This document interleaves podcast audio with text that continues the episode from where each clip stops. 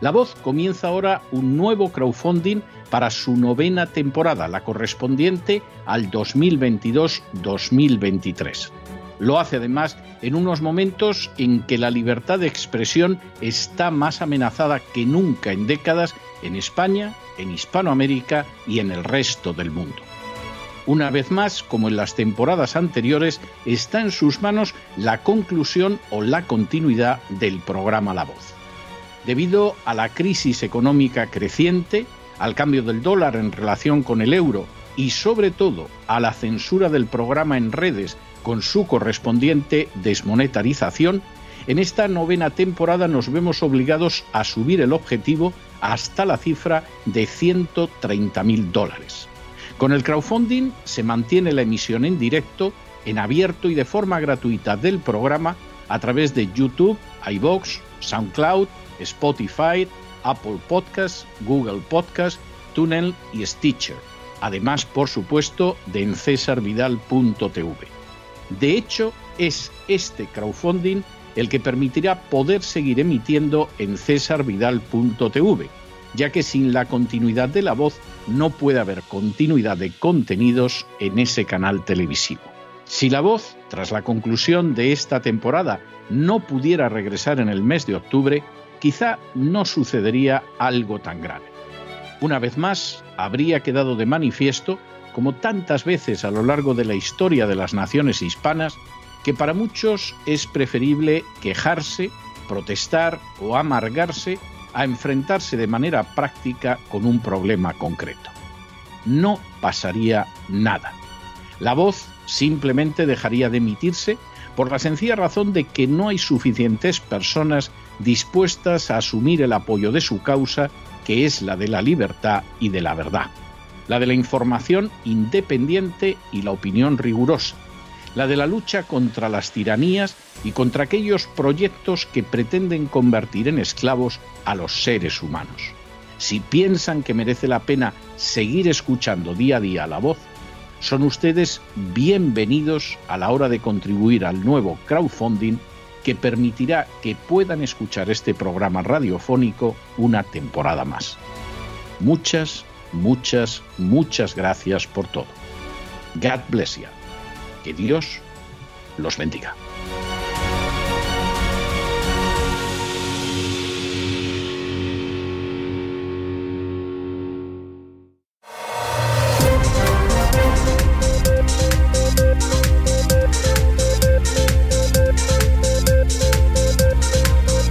Las noticias del día.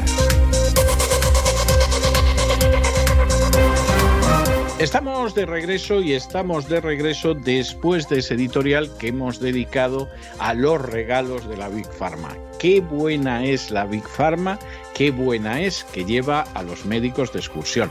Bueno, los lleva de excursión o los invita a congresos o les encarga ponencias o cosas de este tipo. Centenares de millones.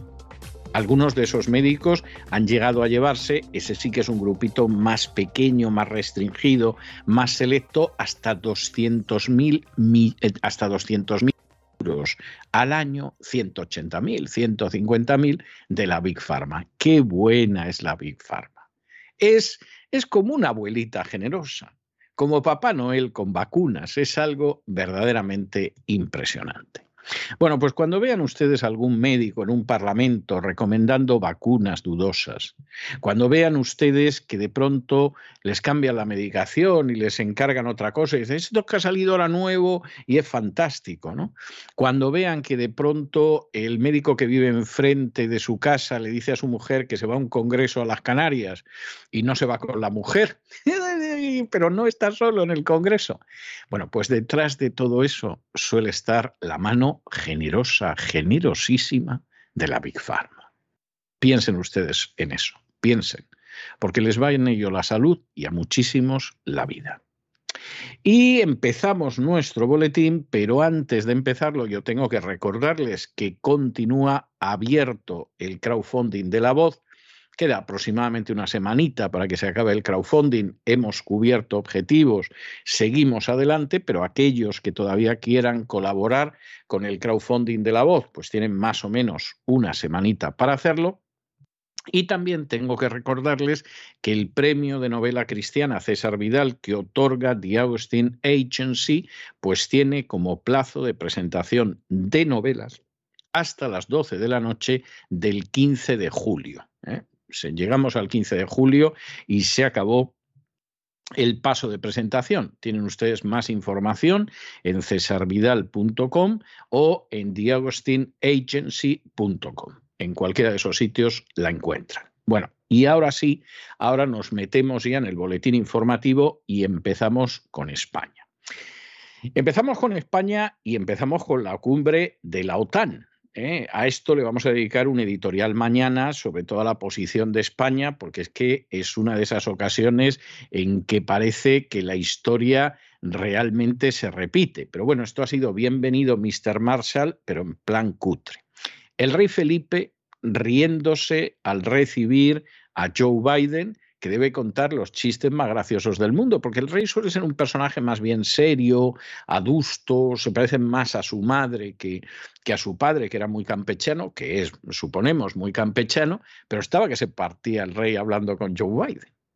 No sabemos si es que como a los dos a lo mejor llevan el pin de la agenda globalista en la solapa, de la agenda 2030, pues se han encontrado en plan de compis y entonces estaban encantados. Todo puede ser o que cuenta unos chistes Joe Biden, que luego se te cae de la bicicleta, busca al amigo invisible y no sabe dónde está. Pero el tío cuenta unos chistes que es que te montas. Bueno, ya lo de la reina Leticia con la mujer de Biden, acompañadas además por el ministro Escribá, yendo a un centro de refugiados, pero que resulta que se dedica sobre todo a ucranianos, bueno, bueno, bueno, esto ya es difícil de superar.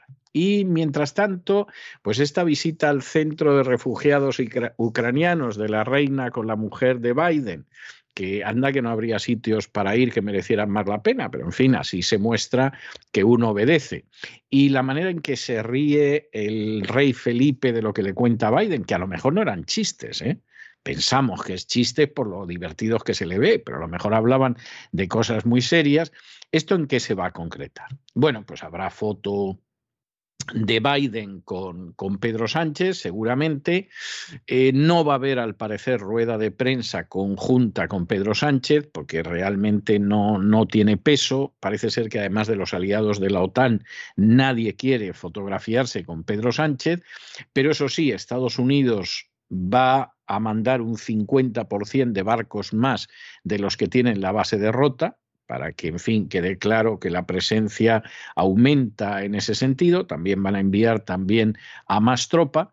Y Biden, pues por supuesto, ha lanzado un mensaje que organizaba el Real Instituto Elcano y otras organizaciones, diciendo que en estos momentos la guerra en Ucrania es la lucha entre la tiranía y la democracia y que se ve que efectivamente la OTAN es más necesaria que nunca. Es decir, toda esta propaganda embustera que lleva lanzando la OTAN desde hace meses y que por supuesto no se le permite a nadie que diga nada, porque cualquiera que cuestione que eso es la lucha entre la tiranía y la democracia, que es falso rotundamente, pues inmediatamente lo tachan de agente de Putin, de estar a sueldo de Rusia, etcétera, etcétera, etcétera, etcétera. Esta es la situación.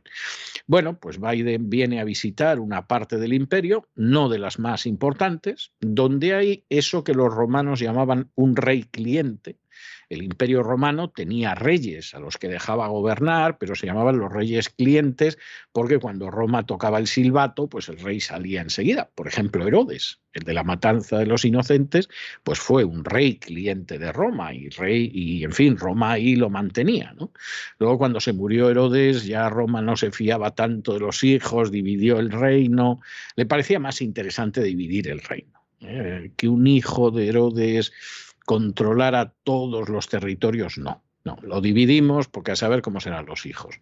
De modo que no está nada claro que va a venir después de Felipe, incluso ni si Felipe va a ser rey hasta el final de sus días.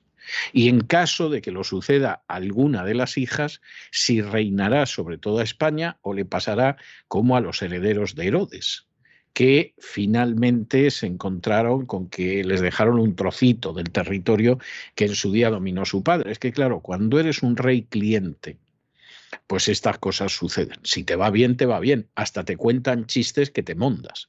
Yo me imagino, por ejemplo, a Herodes cuando hablaba con Marco Antonio y entonces el romano a saber lo que le contaba y Herodes se partía de risa. Pero qué sal tiene Marco Antonio, ¿no? Y entonces Marco Antonio en un gesto de eso dijo, pues le voy a regalar un palmeral a, a tu querida Cleopatra para que veas que yo soy generoso para que lo veas. ¿eh? Lo, lo, vas a ver, porque es que me cuentas unos chistes que qué menos que que se pueda llevar la reina Cleopatra, que yo sé que soy pareja de hecho, que un palmeral. Y le regalaba un palmeral y así seguía tirando. En fin, estas cosas en la historia han pasado siempre. Ya les adelantamos que el editorial de mañana va a ir precisamente sobre esta cumbre de la OTAN en Madrid, que desde luego es de cuidado. Pero en fin, en fin, Vamos a analizar este y otros temas que a ustedes les atañen y les importan con la ayuda absolutamente indispensable de María Jesús Alfaya. María Jesús, muy buenas noches. Muy buenas noches, César. Muy buenas noches a todos los oyentes de La Voz, a quienes queremos recordarles que todavía continúa abierto el crowdfunding de La Voz. Y también para aquellos escritores de novela cristiana está también un premio muy interesante que termina el 15 de julio del año 2022. Es el plazo de presentación de los trabajos. Es el premio Novela Cristiana César Vidal, otorgado por The Augustine Agency. Más información en la página de esta editorial de agustineagency.com o en www.cesarvidal.com. Y comenzamos con la información de España. Porque están ya los prolegómenos de la cumbre de la OTAN que se celebra en Madrid. La primera dama de los Estados Unidos, Jill Biden, se encuentra desde ayer en nuestro país y ha mantenido una agenda de reuniones y visitas con la reina Leticia. Mientras ayer visitaba la sede de la Asociación Española contra el Cáncer, hoy la reina y Jill Biden, acompañadas por el ministro José Luis Escriba, han visitado el Centro de Recepción, Atención y Derivación de Pozuelo de Alarcón en Madrid, un centro de siglas CREADE, que es la primera de las cuatro instalaciones de este tipo habilitadas por el Ministerio de Inclusión y Migraciones desde el comienzo del conflicto de Ucrania, donde van a traer a los refugiados, a los ciudadanos ucranianos, donde se les proveerá de permisos de trabajo y de residencia. Joe Biden también se va a reunir hoy con Pedro Sánchez y también con el rey Felipe VI. De momento les podemos informar de que, según ha asegurado el consejero de Seguridad Nacional de los Estados Unidos, Jake Sullivan, desde el Air Force One, el avión presidencial que trae a Joe Biden a España, pues este va a comunicar a Pedro Sánchez que Estados Unidos va a desplegar dos nuevos destructores en la base naval de Rota en Cádiz, unos destructores que se van a sumar a los cuatro que están allí desde el año 2014. También han adelantado que entre los asuntos a tratar se van a abordar la presencia estadounidense en las bases españolas de Morón, en Rota, y también quieren formalizar la intención de Estados Unidos de ampliar su presencia naval en nuestro país. Un refuerzo del escudo antimisiles planteado ya con la administración de Donald Trump, que se calcula conllevaría un aumento de 600 militares en rota. Además, de obligar a reformar el convenio bilateral entre España y los Estados Unidos. Antes de su encuentro con Biden, el rey Felipe VI ha participado en un foro organizado por el Real Instituto Elcano y otras organizaciones. Ha declarado lo siguiente. Si algo ha puesto de manifiesto la guerra en Ucrania es que la lucha entre la tiranía y la democracia que se creía haber dejado atrás sigue aún vigente y que la OTAN es en este contexto más relevante que nunca y un faro de libertad que hay que proteger. Es lo que decía Felipe VI y a su vez ha recordado que las amenazas para Europa también llegan por el sur. Bueno, y el gobierno de Sánchez, que tiene la cumbre de la OTAN en Madrid, que está encantada de la vida y todo lo demás, el gobierno ha decidido impulsar una ley trans que se parece muchísimo al proyecto inicial de la ley trans. Esto va a ir ahora al Congreso a discutirse, pero no creo yo que tengan mucha resistencia. Hombre, imagino que los de Vox algo de resistencia tendrían que tener, ¿no? Incluso los del PP un poco para fingir. Pero bueno, la ley trans permite el cambio de sexo a partir de los 12 años. eh, con 12 años no puedes ir a visitar un museo sin permiso de tus padres, pero efectivamente aquí el cambio de sexo a partir de los 12 años no tiene más vuelta de hoja, esto es una salvajada, pero evidentemente la ideología de género va por aquí, la ideología de género pertenece a la agenda globalista y España está rendida a la agenda globalista sin que se vea mucha resistencia, y de paso que hablamos de los trans, metemos la prohibición de lo que se denominan terapias de conversión. Supongamos que usted, por ejemplo, es lesbiana usted es lesbiana desde cierta edad, por una serie de circunstancias en las que no vamos a entrar ahora, y desearía dejar de ser lesbiana. Desearía dejar de ser lesbiana porque, por ejemplo, tiene unas creencias religiosas que se basan en la Biblia o se basan en el Corán o se basan en el Talmud, que consideran que efectivamente las prácticas homosexuales son antinaturales y Dios las contempla con profundo desagrado. Y entonces usted que es judía o musulmana o cristiana, o incluso podría ser budista, quiere dejar de ser lesbiana. Bueno, pues esta ley no se lo va a permitir. Si hay una mujer que es heterosexual y se está pensando en ser lesbiana, por supuesto, eso no se lo va a prohibir nadie, todo el mundo aplaude, lo mismo hasta encuentra un trabajo con más facilidad. Pero si usted ahora mismo es homosexual en cualquiera de sus manifestaciones y por las razones que sean, porque está harto, porque no quiere disgustar a su familia, por razones religiosas, por las que sea quiere dejar de serlo, que sepa usted que esa persona a la que usted pide ayuda la pueden castigar con multas de hasta 150.000 euros.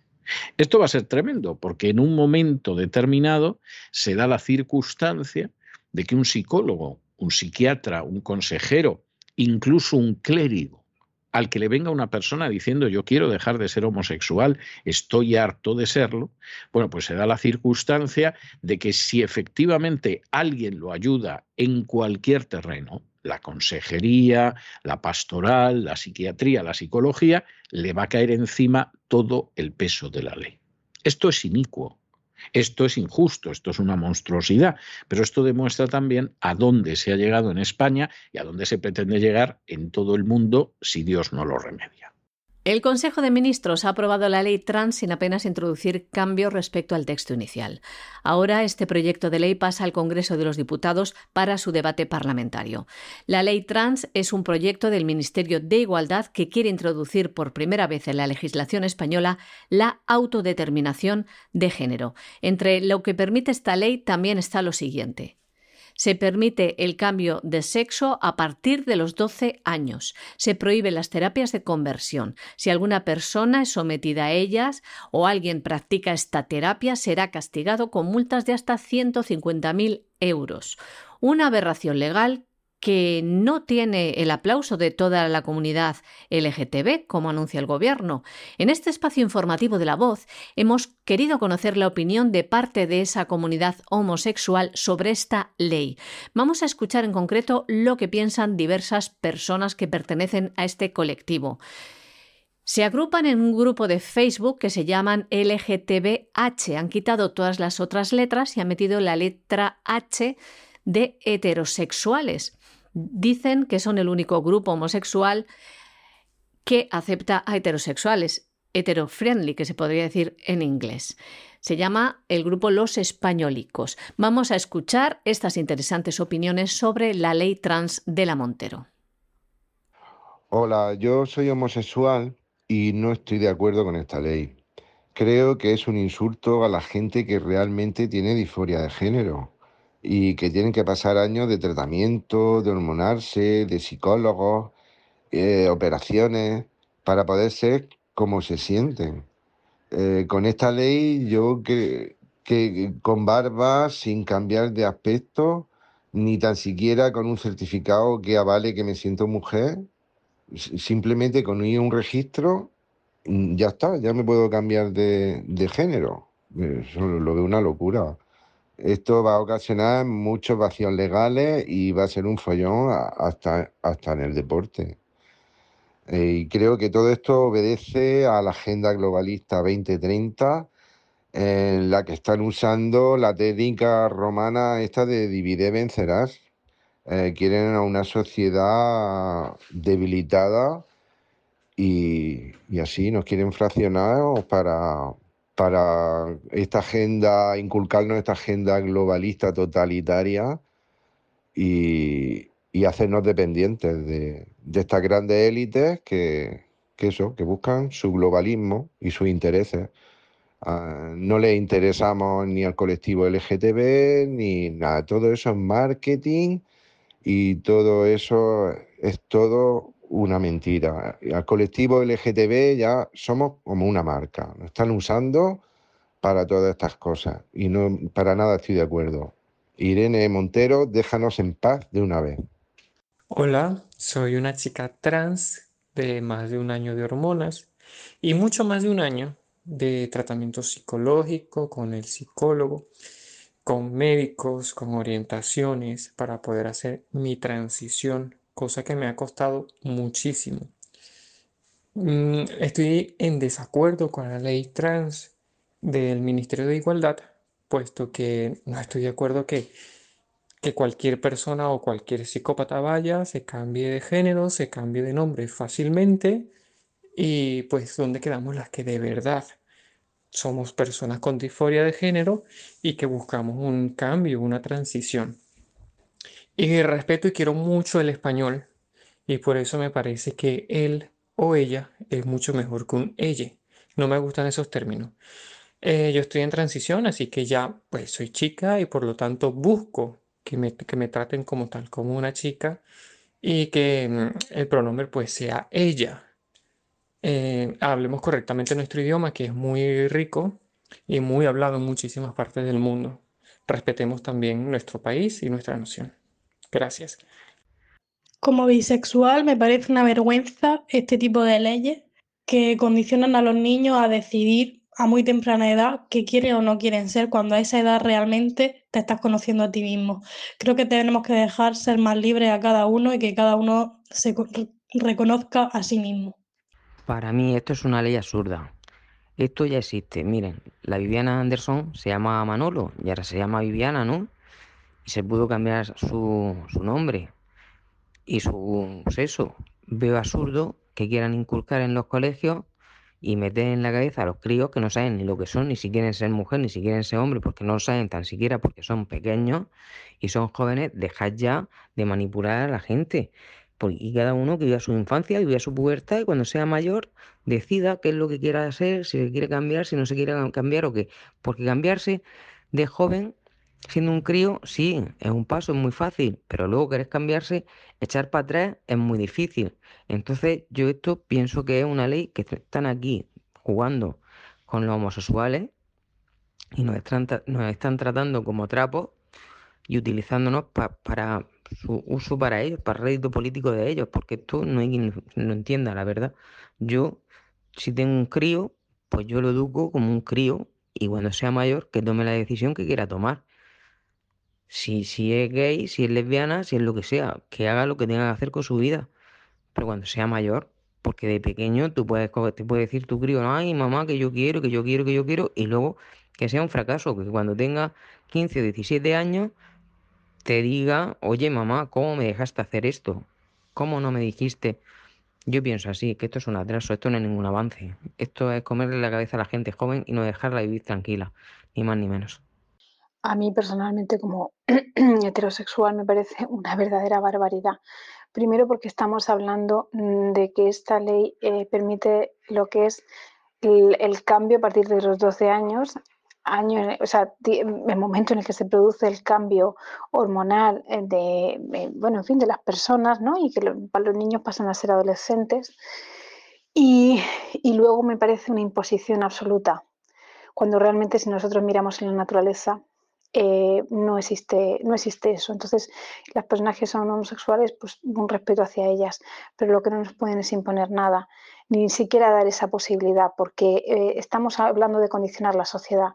Y al final todo es mucho más fácil, todo es mucho más sencillo y todo responde simple y llanamente a una política globalista con unos intereses mm, totalmente clarísimos en contra de la familia, en contra del individuo, en contra de la sociedad. Y si destruyen la familia tradicional y si destruyen, lo destruyen todo, destruyen al individuo, lo, dejan mm, desprovisto de, de, todo. Entonces, eh, no caigamos, por favor, en este tipo de dictaduras, porque al final esto es una dictadura absoluta, ¿no? Vamos a pensar un poco en, en esos niños y en esas niñas y vamos a proteger a la infancia porque los niños no se tocan. Buenas, soy Madalyn Spain y como homosexual, pues esta ley me parece una aberración, me parece un insulto a muchísimas trans que tienen un, problema serio con la disforia de género y que se esté frivolizando de esta manera tan banal y que va a perjudicar a, a la mujer, pues tanto en el deporte, pues y en campos como la policía, bomberos, etcétera. Otra de las cosas sorprendentes es que esta ley trans hace posible que las terapias de reconversión las ejecute la izquierda en su ideología a partir de primaria con las clases afectivos sexuales ocultan la auténtica reconversión bajo una ley que atenta contra unas terapias de reconversión que no existen y que ya eran ilegales desde hace muchos años. Todo un encubrimiento para seguir avanzando en el destrozo de la mente de nuestros jóvenes para crear futuros votantes.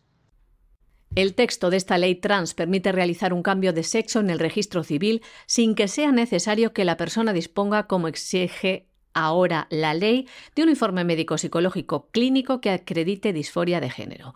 Bastará con que se solicite el cambio por escrito, sin necesidad de presentar pruebas ni testigos y que se ratifique en el plazo de tres meses.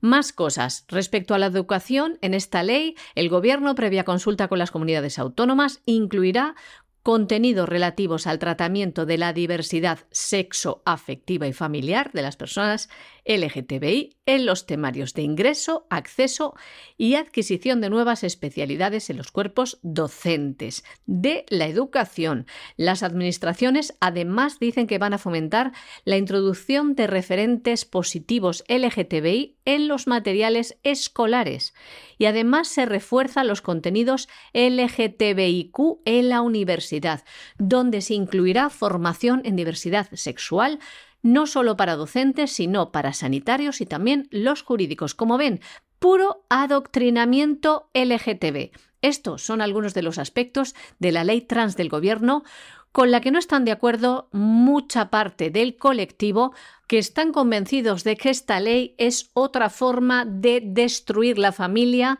como lo hace el aborto, la eutanasia, y es una pieza más del puzzle de la Agenda 2030, pura ingeniería social para dividir a la sociedad.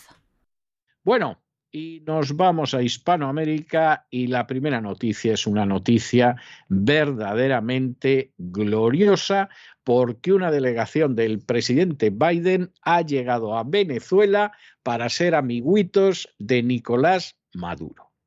A ustedes esto puede que les sorprenda, esto puede que les sorprenda, pero los que hace no tantos años, una mañana nos desayunamos con Obama diciendo que iba a ir a Cuba a darse besitos con el dictador cubano, esto no nos pilla de sorpresa, esto nos parece lógico. Y además, fíjense ustedes, en el caso de la dictadura venezolana, tiene más razón de ser, porque el socio comercial número uno de la dictadura venezolana en la época de Chávez y en la época de Maduro, ni un solo año ha dejado de ser Estados Unidos. Es decir, el presidente podía decir cosas terribles de Maduro, como por ejemplo las decía Trump. Ah, pero business es business. Y Chevron no ha dejado de negociar con Venezuela ni un solo mes. Hasta Donald Trump le firmaba el permiso para hacerlo. Luego, eso sí, luego dices que Maduro se mantiene por los chinos, por Putin, por Putin, que tiene la culpa de todo, por los iraníes. Es mentira. Es absolutamente mentira. El primer país en el mundo que sostiene la dictadura de Maduro y que le permite pagar a sus Fuerzas Armadas y a su policía represiva es, y ha sido siempre, y todo hace pensar que lo va a seguir siendo, los Estados Unidos. Y después las democracias europeas, después va el Reino Unido, Alemania, Suecia, Suiza, hasta se habla de España. Y luego, eso sí, los rusos están locos a ver si les devuelven unos préstamos que hicieron en su día los chavistas y que no hay manera de cobrarlos. Los chinos hay algunas cuestiones en las que están, pero vamos, ni de lejos como Estados Unidos, y los iraníes de vez en cuando les mandan un barco. Pero vamos, más por solidaridad proletaria que por otra cosa. De manera que todos estos que nos han estado contando, que si Cuba, que si Venezuela, que si el regreso de la Unión Soviética, bueno, pues ha quedado muy claro que eran o muy embusteros, o muy ciegos, o muy ignorantes, porque estos datos estaban al alcance de todos. Quien ahora se dirige a ustedes no ha tenido que acostarse con una agente de la CIA para que la bella espía le revele que el primer socio comercial de la dictadura chavista es Estados Unidos es que eso estaba al alcance de todos que quisieran saber la realidad. ¿eh? Si se querían eh, pintar una novela de la Guerra Fría, entonces no. Pero para los que lo quisieran saber, estaba clarísimo. Bueno, pues saque cada cual sus consecuencias, pero aquí está Biden, que es el que dice en la cumbre de la OTAN en Madrid que lo de Ucrania es la lucha entre la tiranía y la democracia. Bueno, sería interesante saber exactamente en qué bando está Biden. Nicolás Maduro afirma que una delegación de los Estados Unidos se ha encontrado con él en el Palacio de Miraflores para continuar con la agenda bilateral. El dictador venezolano afirma que es la continuación de las conversaciones que se iniciaron el pasado 5 de marzo, unas conversaciones que confirmó también la entonces portavoz de la Casa Blanca, Jen Psaki. El interés ahora en Venezuela, como saben, es el petróleo, lo que traducen ahora como Conversaciones en seguridad energética. Parece que una de las condiciones para retomar las relaciones bilaterales y renegociar los bloqueos al país caribeño sería que el presidente Maduro retome las conversaciones con la oposición en Ciudad de México.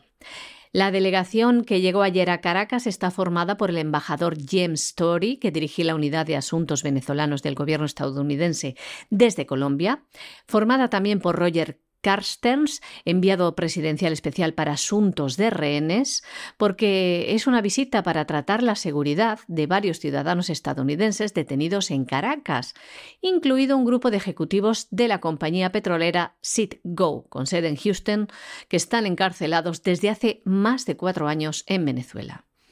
Hace unos meses, tras hablarse de que los Estados Unidos podría levantar las sanciones a Venezuela respecto al petróleo, primero el dictador chavista liberó a dos estadounidenses como gesto de buena voluntad y prometió reanudar las negociaciones en México con la posición respaldada por los Estados Unidos. Posteriormente, Washington renovó una licencia para que las empresas petroleras, incluida Chevron, pudieran seguir operando en Venezuela que ya saben ha estado bajo fuertes sanciones desde el año 2019. Después, a principios de este mes, la Casa Blanca levantaba las sanciones a un alto funcionario venezolano, curiosamente sobrino de la primera dama Cilia Flores. Estados Unidos insiste en la democracia en Venezuela, que retomen las negociaciones en México con la oposición, estos diálogos de paz. Claro está, esto lo hace de cara a la galería, ya que si Estados Unidos estuviera interesado en acabar con la dictadura de Venezuela, ya lo habría hecho. Bueno, y en medio de toda esta situación en la que hay gente que, hombre, a la hora de solucionar los problemas del país no es gente especialmente eficaz, pero a la hora de olfatear oportunidades resulta que son avispados, posiblemente el más avispado de todos, el más mosca que dirían en Perú, sea el presidente de México, que, sabe otear el panorama internacional para quedar bien, ¿no? Y entonces solucionar lo que pasa en México, eso no lo va a solucionar, no nos engañemos. Oye, pero sabe ofrecer en un momento determinado refugio a Julian Assange y queda de maravilla y sabe marcar la independencia frente a Estados Unidos, aunque sea verbalmente, y queda de maravilla, bueno, pues a distancia, pero no crean ustedes que no intentando aprovechar las cosas, está el presidente argentino Alberto Fernández. Y como la OTAN, por más que quiera dar una imagen de unidad, lo cierto es que hay un temor entre los socios tremendo y una angustia espantosa por la crisis económica a la que ha llevado las medidas de la Casa Blanca contra Rusia, pero que el primer golpazo se lo está llevando la Unión Europea, vamos, no hay día que no se lleve un golpe, bueno, pues resulta que Alberto Fernández dice, vamos a ver, ¿quién es el monaguillo principal de los Estados Unidos en la OTAN? El Reino Unido lo ha sido de toda la vida. En las novelas de John Le Carré, a los americanos los llamaban los primos a lo mejor para no ver que los primos eran los británicos, pero en fin, no nos desviemos. Entonces Alberto Fernández ve el panorama y dice, pues nada, yo voy a reivindicar ahora la soberanía de las Malvinas, que dicho sea de paso y haciendo un breve paréntesis, son argentinas. Y sigue siendo una auténtica vergüenza que una potencia que quiere seguir jugando a imperio, cuando en realidad hace mucho que dejó de ser un imperio porque no tiene la altura para ser un imperio a esta, en esta etapa de la historia, como es Gran Bretaña, pues siga empeñada en seguir en las Malvinas como sigue en Gibraltar. Claro, no ha podido seguir en Hong Kong, porque en Hong Kong estaba China. Y China ha dicho, miserable inglés, marchate. Y el miserable inglés tuvo que marcharse. Claro, en el caso de España, imposible, en el caso de Argentina, lo mismo, pero tanto las Malvinas como Gibraltar son colonias tan indecentes, tan ilegales y tan inmorales a estas alturas de la historia como lo era Hong Kong. Pero claro, Hong Kong era Hong Kong y tenía China queriendo recuperar legítimamente una parte de su territorio. En las Malvinas es otro cantar, porque Argentina además ha tenido amargas experiencias. Pero bueno, ha aparecido Alberto Fernández y ha dicho, bueno, aquí la verdad es que se tiene que discutir la cuestión de las Malvinas, que ustedes llaman Falkland. ¿Y qué le ha dicho Boris Johnson? Pues así como en inglés, que tararí que te vi.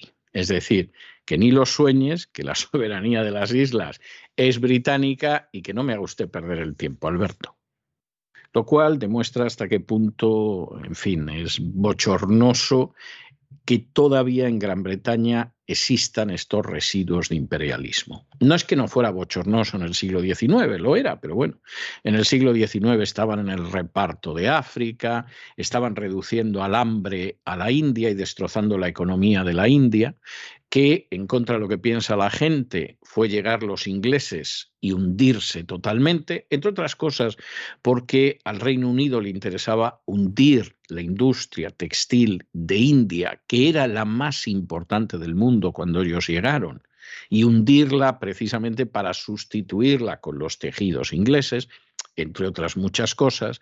Bueno, pues eso en el siglo XIX era inmoral, pero todavía estaban en el siglo XIX. En el siglo XIX España mantenía colonias también. Pero a estas alturas, en el siglo XXI, y con colonias en Gibraltar, y con colonias en Malvinas, British, go home, go home de una vez. En el marco de la cumbre del G7, el presidente de Argentina, Alberto Fernández, ha dicho al primer ministro británico que ambos países no podrían tratar otros temas como acuerdos económicos o la guerra de Ucrania sin hablar antes de las Islas Malvinas. Un tema que frenó en seco Boris Johnson, diciendo que la soberanía de las Malvinas no está en entredicho. Además, Boris Johnson defendió ante Fernández la potencialidad de Argentina respecto a la agricultura, el gas y los minerales, es decir, que quieren importarlos, aunque el mandatario argentino le habría respondido diciendo que no existe posibilidad de avance sin que se negocie la soberanía de las Malvinas. El ministro de Asuntos Exteriores de Argentina, comentaba que están listos para comenzar el diálogo, las negociaciones de acuerdo con las resoluciones de Naciones Unidas. Quieren el fin del colonialismo y la vigencia del derecho internacional y reivindican la soberanía de Argentina sobre las que los británicos llaman Franklands, las Islas Malvinas. Bueno, y llegamos a la información de internacional y en la cumbre del G7 han acordado sancionar más a Rusia, bloqueando lo que consideran que es su cadena de suministros de defensa. Vamos a ver, aquí la gente se puede engañar lo que quiera. Es más, hasta puede decir, vamos a ver si conseguimos sumar a Indonesia, la India, Sudáfrica, etcétera, para intentar que condenen en su momento o sea, ya a Rusia por lo que está pasando en Ucrania. Esto lo único que demuestra es que el G7 no tiene la importancia que tenía hace tiempo. Hubo una época en que vamos a entrar en el G7, era lo que deseaba todo el mundo, todo el mundo estaba loco por entrar en el G7, eso era importantísimo, no tenía más vuelta de hoja. En estos momentos, el E7, y dirán ustedes, ¿qué es eso? ¿Qué es eso del E7? Que no nos lo han contado nunca. No, es que las furcias mediáticas de eso no hablan. El E7, que son otros siete países, entre los cuales está China, está Rusia, está India. Bueno, el E7 ahora económicamente ya es más importante que el G7. Ya tienen una parte mayor del Producto Interior Bruto del planeta en las naciones del E7 que en las naciones del G7. Ay, ¿Eso por qué no nos lo cuenta nadie? Hombre, porque hay mucha furcia mediática. Comprenderán ustedes que las furcias mediáticas, a fin de cuentas, cuentan aquello para lo que las pagan y ocultan aquello para lo que las pagan. Pero el G7 ya no es, desde hace años además, la primera agrupación económica del planeta. Lo es el E7. Y en ese 7 está China, está Rusia, está la India, la que quieren engañar, está el Brasil. Y entonces, pues vamos a ver qué pasa. Pero hay gente que se ha empeñado en vivir en el pasado, pues eso, manteniendo su inmundo pabellón en Gibraltar o en las Malvinas, que pretende mantenerse en el pasado, insistiendo en contar cosas sobre la OTAN que está más que demostrado que son falsas, y que está todavía en el pasado porque piensa que el G7 significa hoy lo que significaba hace años, y hace años que dejó de significarlo. Apúntense ustedes al E7. No sé si don Lorenzo Ramírez en un momento determinado va a dedicar un programa del gran reseteo al E7. Pero el E7 ya es más importante y sobre todo genera más riqueza que el G7. No hablo ya de la población, porque la diferencia es tremenda. Los miembros del G7 se reúnen en la cumbre que se celebra en la localidad alemana del Mau. Desde allí el canciller alemán ha prometido al presidente de Ucrania, con el que han contactado mediante videoconferencia, que van a continuar ayudando a Ucrania el tiempo que sea necesario. A la vez que apoyan a Zelensky, el G7 y Occidente tiene la intención de seguir perjudicando a Rusia también el tiempo que sea necesario, ya que acaban de sancionarla bloqueando su cadena de suministro en defensa. Olaf Scholz advertía sobre el peligro de división en el mundo a causa de la guerra de Ucrania lo decía del siguiente modo. En primer lugar, no debemos caer en la trampa tendida por Putin y afirmar que el mundo está dividido entre el occidente global y todos los demás. Las democracias existen en todo el mundo y tienen perspectivas muy similares.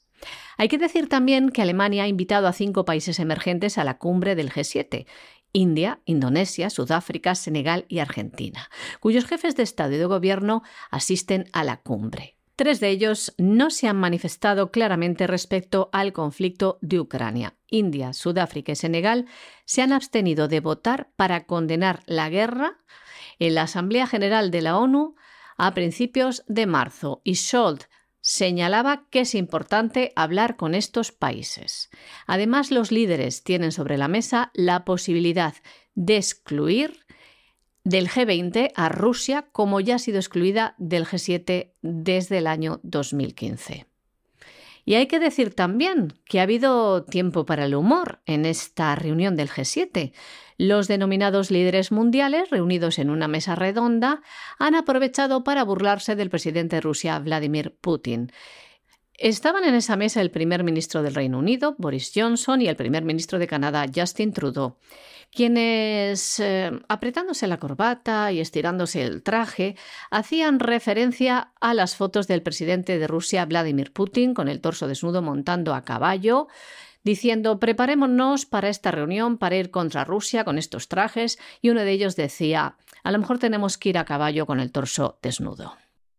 Y acabamos con una noticia que nos provoca una inmensa tristeza, y es que una de las reacciones que ha habido a esa sentencia que invalidaba la sentencia de Roe versus Wade del año 1973, a la que dedicamos, dicho sea de paso, el editorial de ayer del programa La Voz, bueno, pues ha habido una serie de reacciones negativas, los antifas, Black Lives Matter, el presidente Biden, George Soros, etcétera.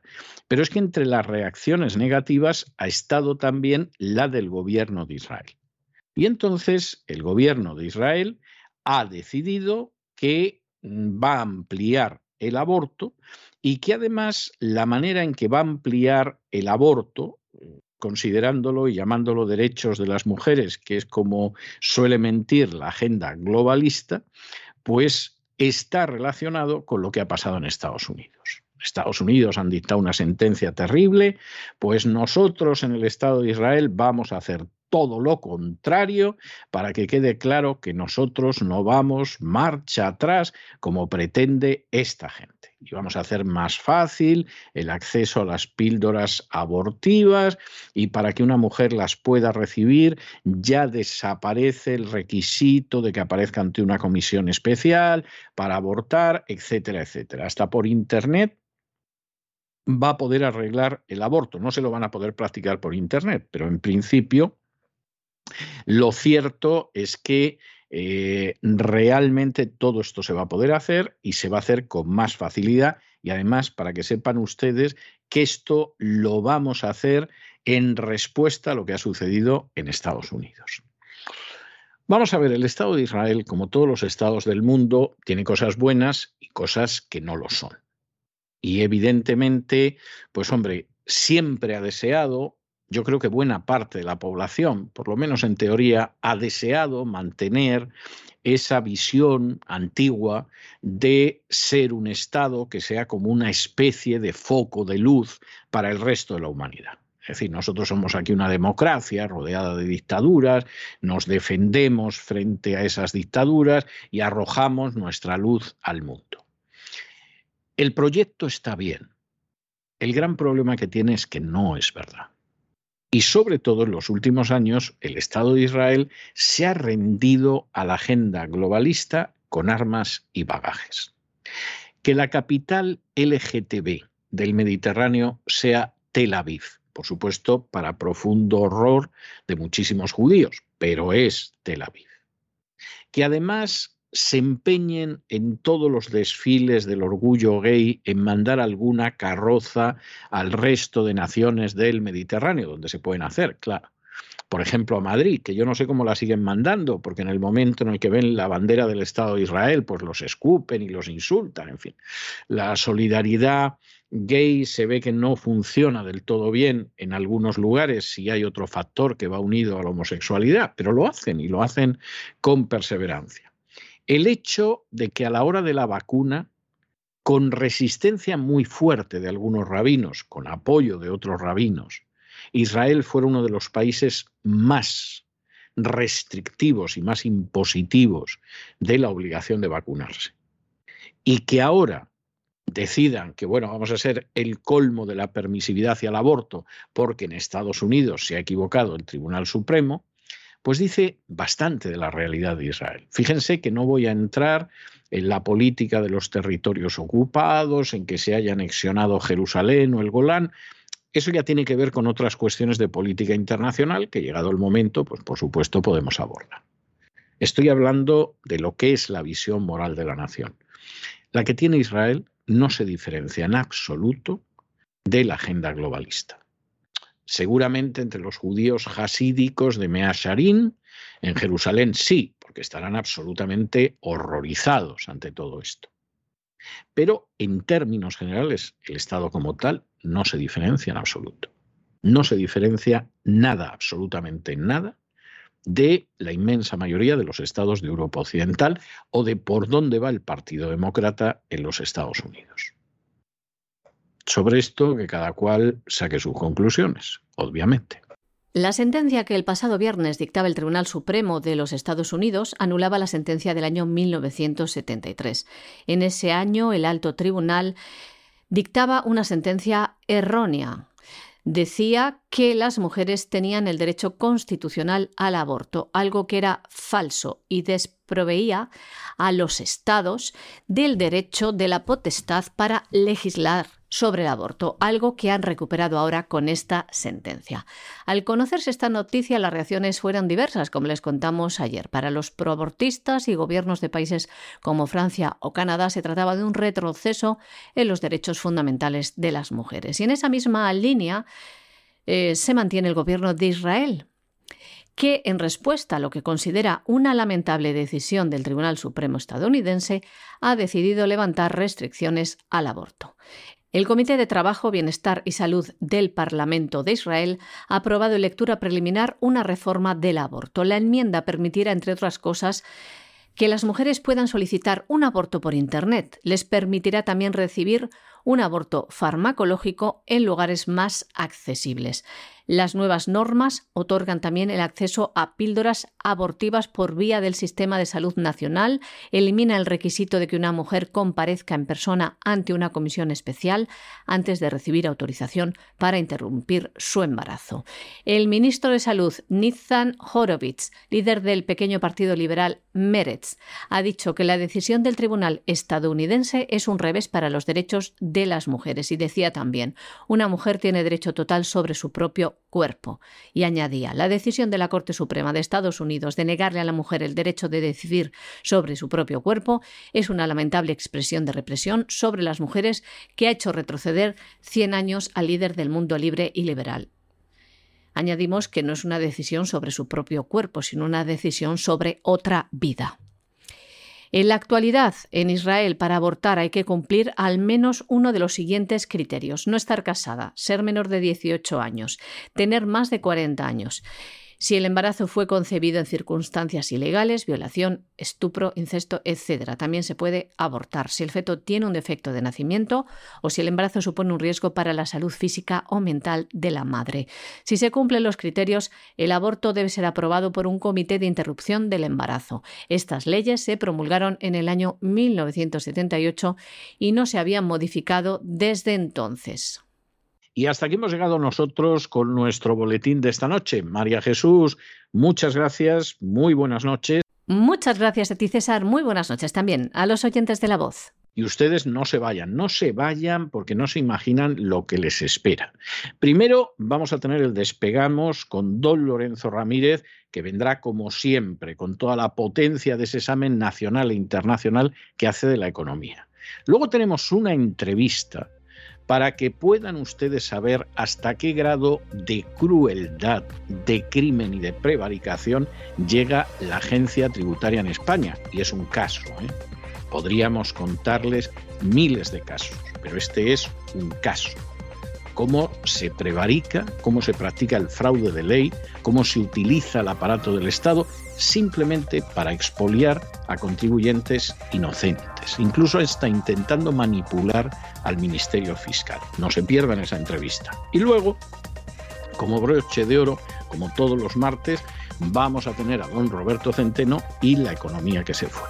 O sea que lo que viene es verdaderamente de campeonato y no se pierdan ustedes el resto del programa porque merece la pena. No se vayan, que regresamos enseguida.